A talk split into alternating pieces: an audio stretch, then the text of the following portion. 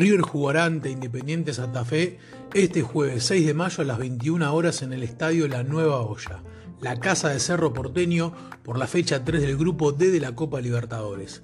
Así lo confirmó la Conmebol luego de la suspensión del partido en Colombia.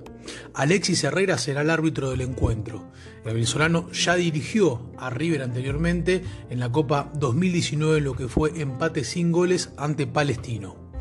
De los 2.600 metros de Bogotá, pasó a los 1480 de Armenia y ahora al llano de la nueva olla de Asunción. De esta manera, Independiente Santa Fe pierde la ventaja de la altura que habitualmente tiene a su favor.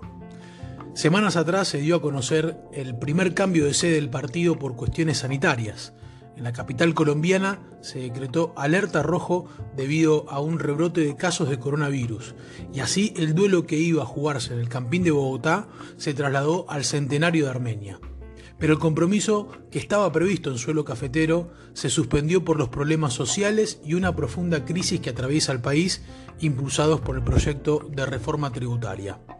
La Conmebol y la alcaldía de Armenia no podían garantizar la seguridad del partido y finalmente tras intensas charlas la entidad madre del fútbol sudamericano confirma a Paraguay como sede del encuentro. La única vez que River jugó de visitante en un país neutral por Copa Libertadores fue en Cúcuta, Colombia, frente al Caracas de Venezuela en la edición 2007. Aquella vez fue derrota por 3 a 1.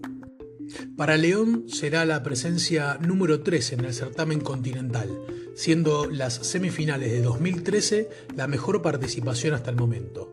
River por su parte está invicto ante el Cardenal, en seis encuentros disputados, con tres victorias y tres empates. Con el muñeco en el banco se enfrentaron cuatro veces y le ganó la Recopa 2016. En 2015 River ganó la Libertadores y se cruzó con Santa Fe ganador de la Sudamericana. El primer choque fue 0 a 0 en Colombia y luego el Monumental fue el escenario de una nueva vuelta olímpica. El sorteo de la Copa 2018 los volvió a poner en el mismo camino. Al igual que este año, ambos compartieron el grupo D. En estos nuevos cruces, River también salió favorecido. Por la segunda fecha igualó sin goles en Buenos Aires y en la quinta jornada consiguió un triunfazo en Bogotá de la mano de Lucas Prato y se clasificó a octavos. Independiente Santa Fe en tanto acaba de ser eliminado en los cuartos de final de la Liga de Colombia, ante Junior, otro de los rivales del grupo D de la Copa Libertadores. Fue 1-3 en Barranquilla y 0-0 en Armenia. Mientras que en la Libertadores viene de igualar en el debut frente a Junior 1-1 y de caer en su segunda presentación frente al Fluminense por 2-1. El Cardenal es un equipo muy parejo en su rendimiento y viene de un proceso de algo más de un año con Harold Rivera. El técnico sorprendió cuando llegó al club porque venía de dirigir a Unión Magdalena, un equipo habitualmente de segunda división. Fue una contratación que sorprendió a los hinchas de Independiente, que esperaban un nombre con más pergaminos luego de los ciclos de Gustavo Costa y Gerardo Peluso.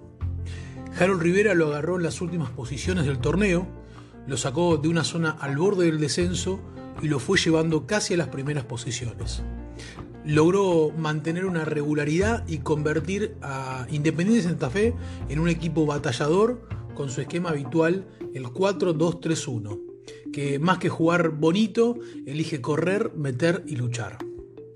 Kelvin Osorio está en un gran nivel y se destaca como una de las figuras del equipo.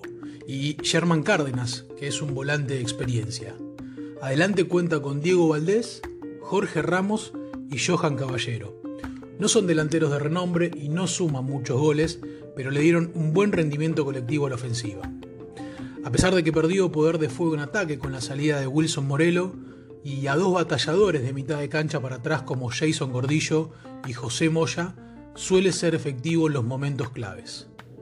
Hasta el momento, la tabla del grupo D tiene a River y Fluminense en la cima con cuatro unidades y en las últimas dos ubicaciones a Junior e Independiente Santa Fe con solo un punto.